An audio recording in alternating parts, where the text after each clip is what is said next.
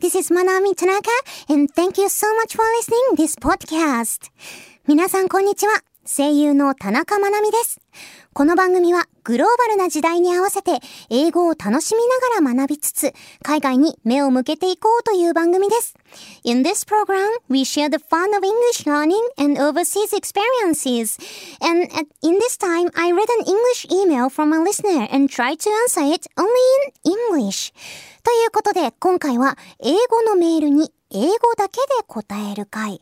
Today's email is about、uh, meeting some friends in a trip. ということで、旅行先での友達との出会い、まあ、同志との出会いでございます。それでは行ってみましょう。ランドワールドこのコーナーは聞いて得する英語コーナーです。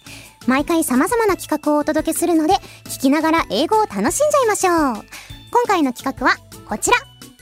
日本語禁止チャレンジ英語メールはい、ここからは日本語禁止ということで、リスナーさんからいただいた英語メールを紹介し、私が英語で答えていきたいと思います。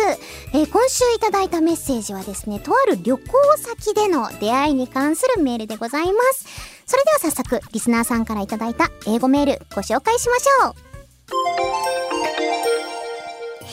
Okay, today's email is from radio name Snow Dragon, a supporter of Kinpatsu Buffaloes.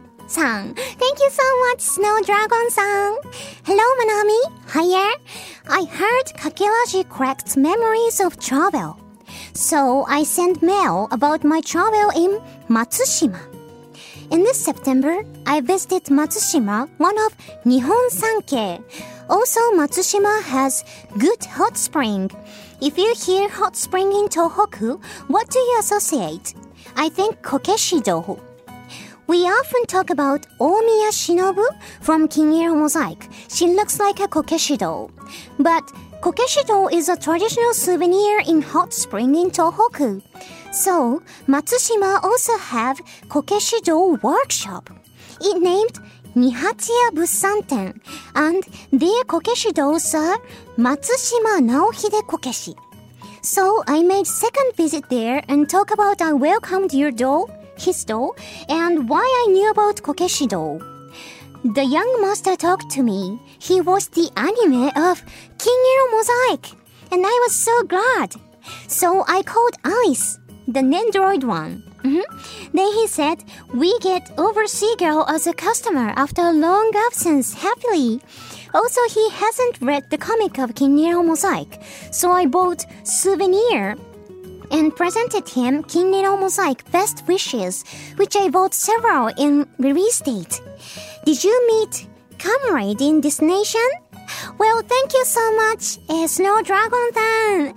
And you went to Nihon Sankei's Matsushima for visit for trip, and you met a, a young master of Kokeshi Workshop and he was watching the anime of Kiniro Mosaic. Wow, that's so honorable, and I'm so happy as well. Well, but firstly, have you guys ever been to Matsushima before? Actually, I haven't, but uh, as Snow Dragon San told us, uh, Matsushima is one of Nihon Sankei. Well, Nihon Sankei is the three beauty spots in Japan, and Matsushima is one of them. And so Matsushima is famous for its so beautiful sightseeing place, but also Matsushima is famous place for Japanese kokeshido. Well, kokeshi is how can I explain kokeshido? It is a little well, it shouldn't be little. Well, I think there's a big one as well, but kokeshido is a Japanese traditional wooden made wooden made doll.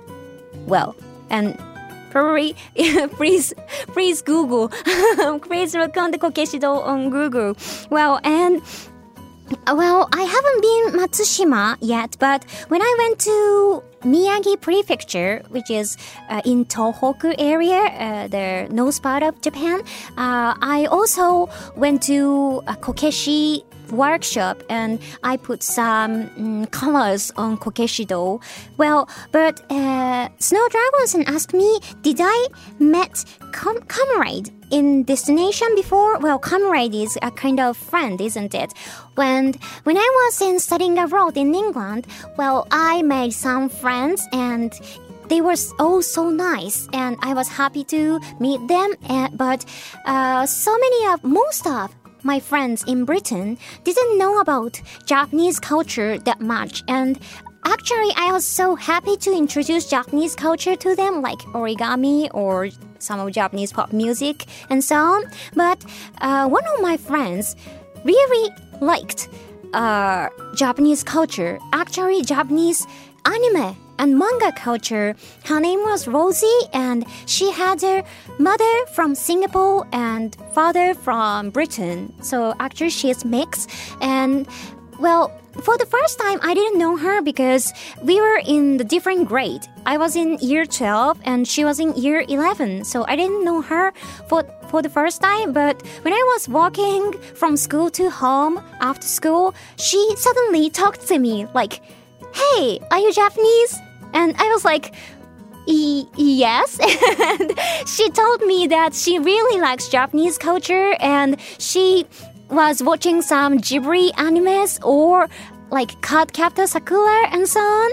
And she also told me that her one of her most favorite manga was uh, Takaya Natsuki sensei's Fruit Basket, which was also one of my best manga as well. And we became really good friends, and it was so precious and happy moment for me to meet some friends from overseas country who really likes Japanese culture. And as her mother was from Sing- as her mother is from Singapore, at that time she was learning Chinese from her mom. But uh, after that, uh, she started to start learning Japanese, and actually, she's now living in Japan, and she's so fluent in Japanese as well. Well, actually, she her Japanese is much more better than my English, so. when I talk to her, I talk in Japanese, so I really respect her you know, respect her motivation and ability to studying language as well. Well, that's my experience to meet some kind of commemorate in this nation as well. So that's all for today. Thank you so much.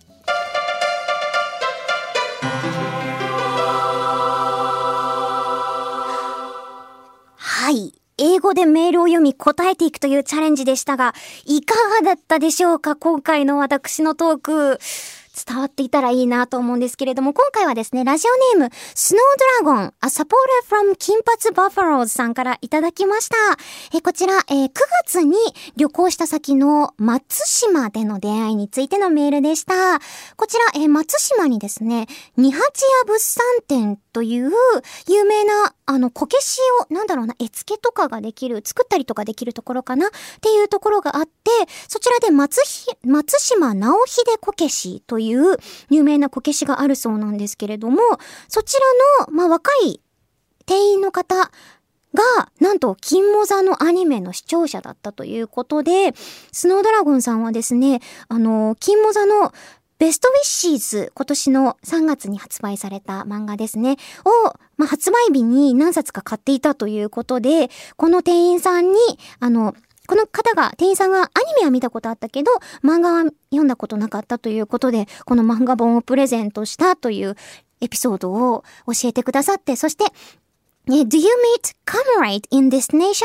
えー、遠くの地で、comrade っていうのは同志とか、そういう感じの単語ですね。まあ、簡単に言うとフレンズみたいな感じなんですけど、同士に会ったことはありますか？といただきました。で、私の、えー、披露したエピソードなんですけれども、留学先のイギリスで、一人、日本人、違うな、日本の文化がすごく好き、アニメとか漫画がすごく好きっていう女の子がいて、その子がですね、お父さんがイギリス人、お母さんがシンガポール人という女の子なんですが、えっと、日本のアニメもすごく好きで、ジブリだったりとか、あとカードキャプターさくらとかを見ていて、で、中でも好きな漫画が、フルーツバスケットがすごく好きで、っていう女の子で、で、私もフルバーも好きだし、あと、カードキャプターさくらも好きだしっていうことで、すごく仲良くなって、で、その子は当時、お母さんにね、まあ、お母さんがシンガポール出身ということで、中国語圏の、えー、方で、お母さんに中国語を習っていたんですけど、その後多分大学で、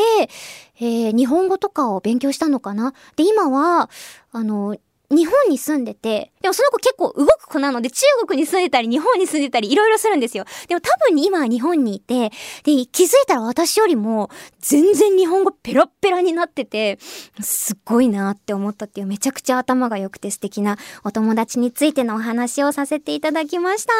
えー、素敵なメール、スノードラゴンさんありがとうございます。このコーナーでは、リスナーの皆様から英語で書かれたメールを募集します。翻訳サイトで作ったメールでも大丈夫ですよ。ぜひ、チャレンジしてみてくださいね。以上、聞いて得する英語コーナー、Learn the World でした。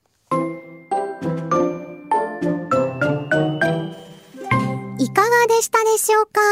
こんな感じで今後も英語のメールに英語で返すというコーナー頑張っていきたいと思います。それではここでお知らせです。私、田中まなみはニコニコチャンネルで田中まなみ The World is Your Oyster という番組をやっています。そちらでは英語を使ったいろいろなコーナーをお届けしています。気になった人はぜひそちらも聞いてみてくださいね。リスナーさんからのメールを募集中です。